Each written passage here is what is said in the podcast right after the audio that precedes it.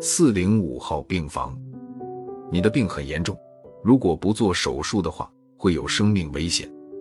英俊的医生扶了一下滑落的眼睛，对病人温和地说：“听了医生对他病情的描述，他只能无奈地点头同意，可以去门口的挂号处办理入院手续。”医生善意的提醒，他无奈地皱起眉，撑起瘦弱的身体往挂号处走去，独自一人办理住院手续。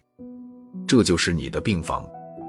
一个年轻的护士扶着他来到四零五号病房门口，还不忘交代病房内的各种设施，尤其是最重要的紧急按钮。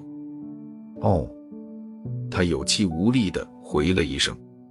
他一个人独自在外工作，样样都得靠自己。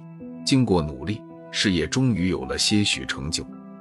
不过，多年的劳累使他的身体向他敲起警钟。他在工作时意外晕倒。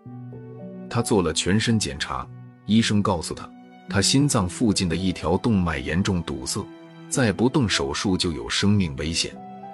医生对他保证，这类型的手术失败率非常低。他决定动手术。四零五号病房夜晚不知不觉的到来了，明天即将动手术。即使有医生的再三保证，他还是有点担心，在床上翻来覆去，时间也一分一秒的过去，在寂静的气氛中。不知从哪里传来了一股福尔马林的味道，他无法忍受的转过身来，却看到天花板上竟然有一颗头颅，留着一头长发的头颅。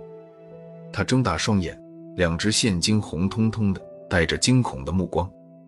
那颗头颅在窗外月光的照射下更显诡谲。他想要大声喊人，却发不出声音；他想跑，却动不了。他的身体开始剧烈的颤抖。他的眼睛开始充满泪水，恐惧的阴影强烈的笼罩在心头。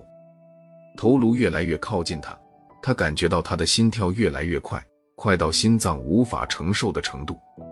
他看到了，那是一张烂得不成人形的扭曲了的脸。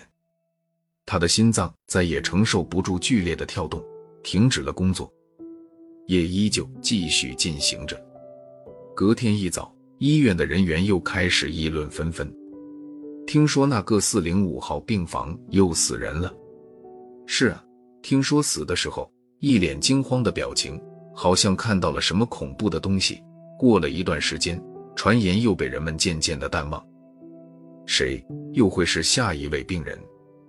欢迎来到四零五号病房。